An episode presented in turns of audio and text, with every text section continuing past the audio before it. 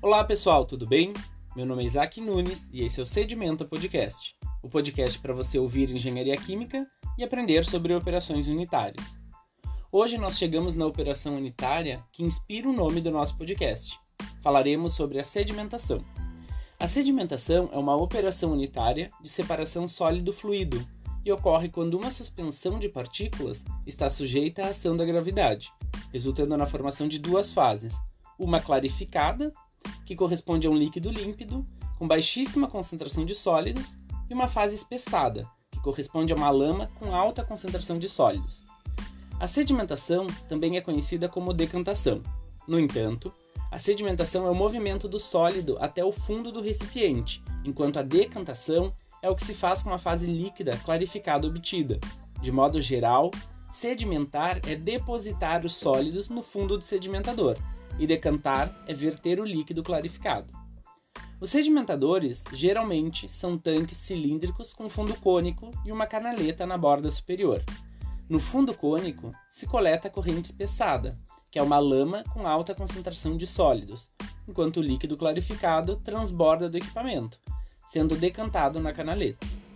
Em alguns casos, os sedimentadores podem ser projetados como tanques retangulares, onde a separação ocorre como se fosse uma câmara de poeira, mas que opera com alimentação de suspensão líquida. Para o projeto de sedimentadores, empregam-se testes de proveta, onde a suspensão de sólidos é preenchida e se acompanha o movimento dos sólidos e o crescimento da região de fase clarificada. No começo do teste de proveta, a concentração de sólidos é uniforme em toda a extensão.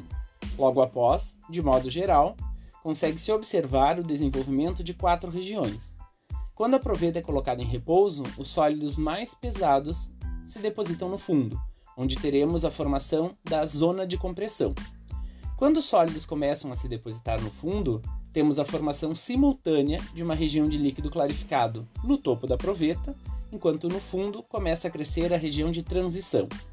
Há ainda uma região onde a suspensão tem a mesma concentração da suspensão inicial do teste, e essa fica logo acima da região de transição.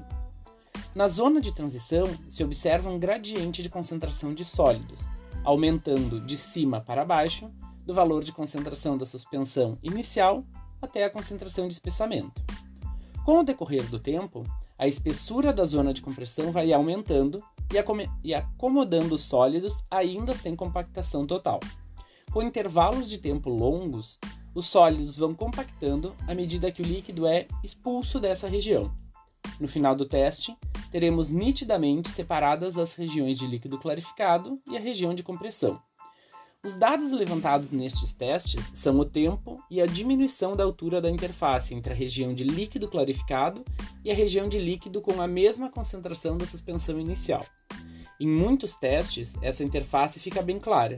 No entanto, a divisão fica mais difícil de se observar para suspensões onde a sedimentação ocorre em velocidades maiores, quando partículas muito finas ainda ficam em suspensão. Esses dados de tempo e altura de interface, obtidos em batelada, são utilizados para o projeto de equipamentos de sedimentação que operam em modo contínuo. Os primeiros estudos desenvolvidos para o projeto de sedimentadores são atribuídos a Coy-Clevenger e necessitam de diversos testes de proveta para se levantar a relação entre concentração e velocidade de sedimentação. Outros métodos foram propostos para o projeto de, dos equipamentos. Quint propôs uma metodologia matemática a ser desenvolvida a partir da curva de sedimentação de uma única suspensão. Biscaya Jr. propôs um método simplificado para o projeto de sedimentadores, baseando-se na aproximação de que uma curva de sedimentação assemelha-se à combinação de uma reta e uma curva exponencial. A partir desse método, o projeto da área necessária para a sedimentação exige a obtenção de dois parâmetros, que são o tempo mínimo e a altura mínima. No entanto, o método de Biscaya Jr. é adequado apenas para os casos onde os dados de sedimentação sejam muito bem ajustados a uma função exponencial, o que se pode verificar pelo coeficiente de correlação, vulgo r quadrado, obtido na função. Além da área do sedimentador, o que nos dará o diâmetro para a construção do equipamento, temos que efetuar a determinação da altura do equipamento. A altura do sedimentador é composta por três regiões. A primeira delas é a altura da região do líquido clarificado e varia entre 45 a 75 centímetros. A segunda altura é a da região de espessamento, que depende do tempo de residência dos sólidos. A terceira altura é a do fundo do sedimentador e é dada em função do diâmetro calculado para o mesmo. A altura total do sedimentador é dada pela soma das alturas para as três regiões.